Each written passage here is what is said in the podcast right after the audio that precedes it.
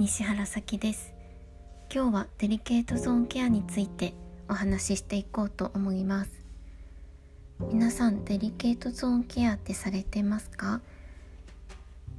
私は4年前くらいから始めました。きっかけは今の会社がデリケートゾーンケアの商品を作っている会社で入社の面接の時にの商品の感想とかを言いたいなと思ってそれをきっかけに自分で買いに行って使い始めました。と今はだいぶ私がケアを始めた頃に比べるとケアをしている方がだいぶ増えたと思います。今日はあのまだケアをされていない方に特に聞いていただくとお役に立てるかなと思います。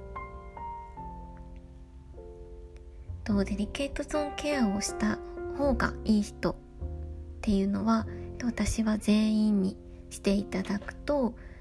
いいかなと思っています。皆さんもあの今顔を洗って顔を洗う時は洗顔で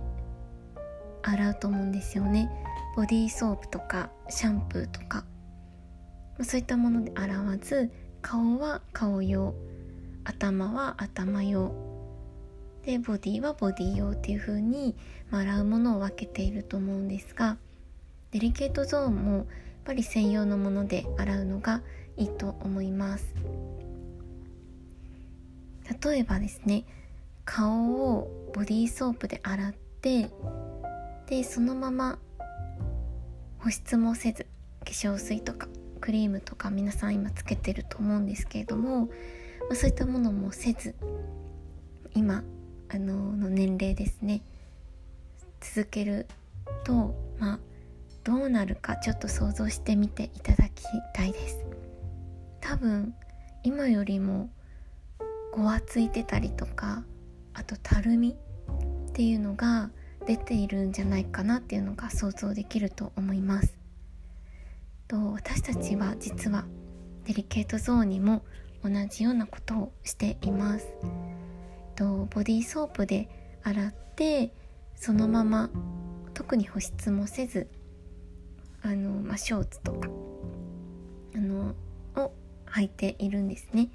そうするとやっぱりたるんできますし乾燥してしまいますデリケートゾーンケアをするということは、まあ、そこを専用のもので洗って保湿をするっていうことになります。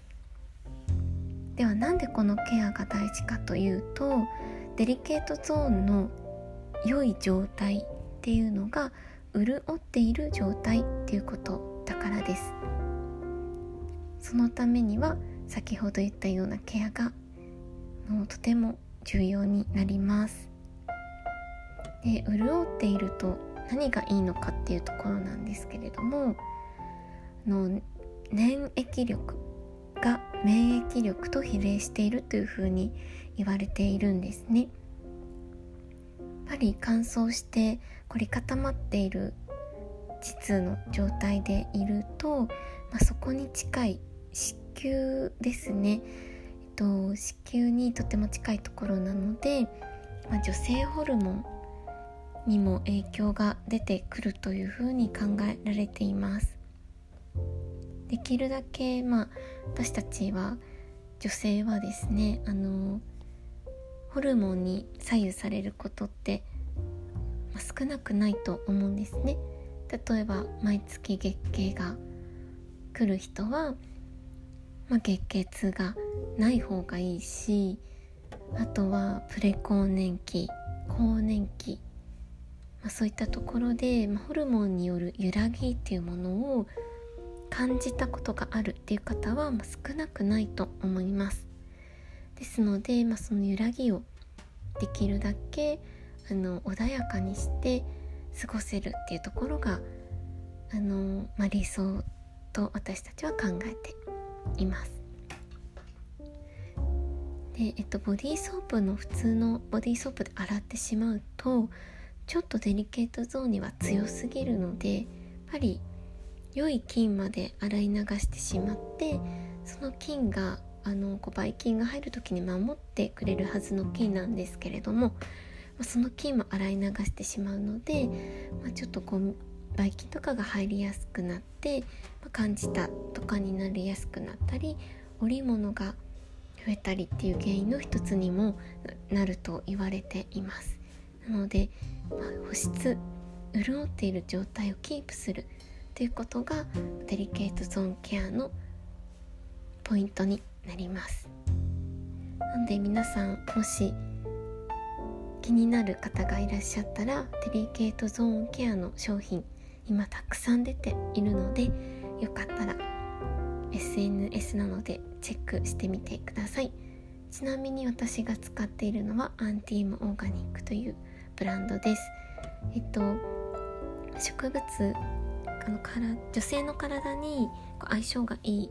植物をたくさん使っている商品になるのでこうデリケートゾーンって吸収率がとても高いところなので、まそういったところに塗る使うことによってその植物成分っていうものが効率よく作用できするのではないかと。あの期待できる商品ではないかと思います。よかったらチェックしてみてください。それではまた。